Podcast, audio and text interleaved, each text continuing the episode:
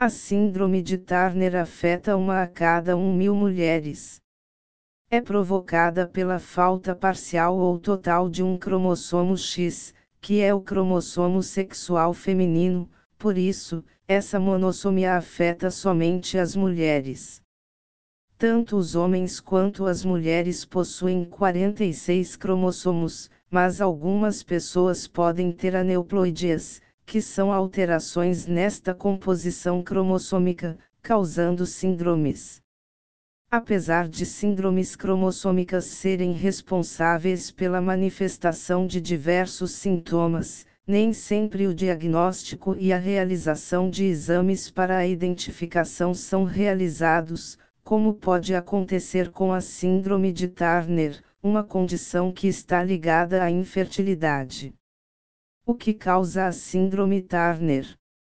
A síndrome de Turner normalmente é causada por falhas na separação dos cromossomos, na divisão meiótica, no momento da formação dos óvulos.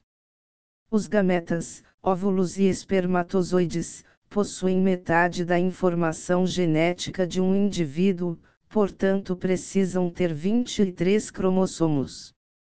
Um desses cromossomos é o sexual X para as mulheres ou X e Y no caso dos homens.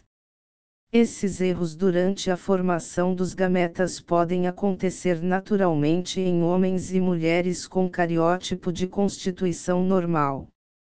Apesar de ser de origem genética, na grande maioria dos casos, 80% 90%, as síndromes cromossômicas não são herdadas. Na síndrome de Turner, em cerca de 80% dos casos o erro acontece na formação do espermatozoide. Quais são as características mais frequentes na síndrome de Turner? Estatura baixa, em torno de 1,40 metros de altura. Infertilidade. Nascimento de cabelo baixo, na parte posterior do pescoço deficiência no funcionamento do hormônio da tireoide, hipotireoidismo, pressão arterial alta, hipertensão, problemas renais, malformações cardíacas congênitas, leve desenvolvimento dos seios, anomalias esqueléticas, peso elevado. Outro fator importante de identificação é a ausência da primeira menstruação, chamada de amenorreia primária, no período regular de desenvolvimento das características sexuais secundárias. Esta ausência da menstruação está normalmente ligada à alteração da formação dos ovários nestas meninas, os chamados ovários em fita, que condicionam a correlação com a infertilidade dos 11 aos 14 anos, geralmente é a época da primeira menstruação, por isso o acompanhamento ginecológico é importante desde o início. Caso a menina não tenha menstruado dentro desse período, é indicado o ultrassom para verificar a situação dos ovários e a confirmação da síndrome se dá por meio da realização do exame do cariótipo.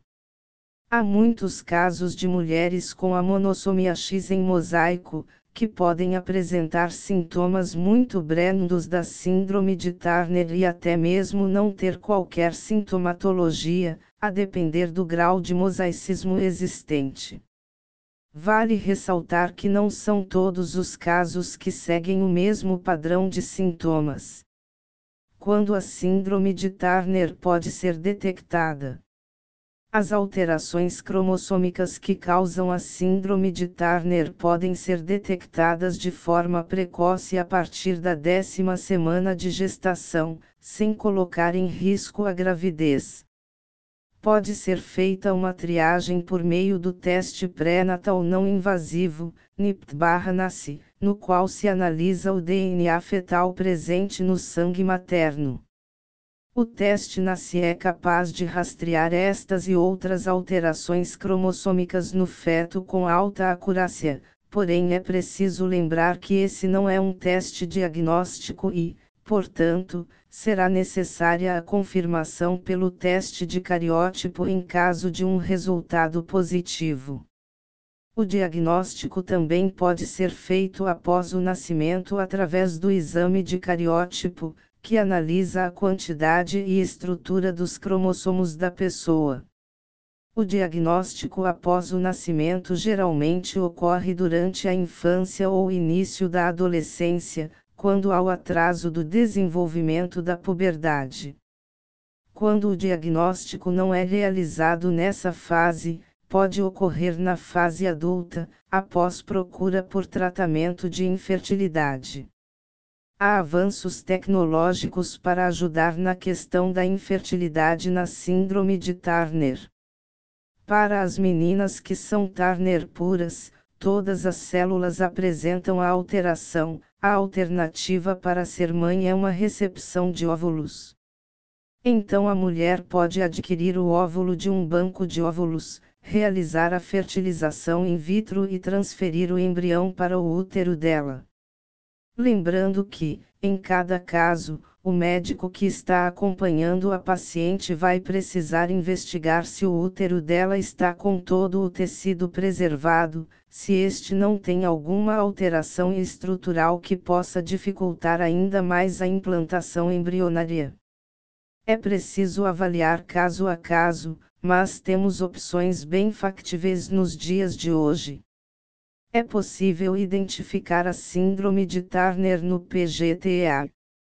Sim, o teste genético pré-implantacional para aneuploidias, realizado em tratamentos de fertilização in vitro, pode detectar a síndrome de Turner.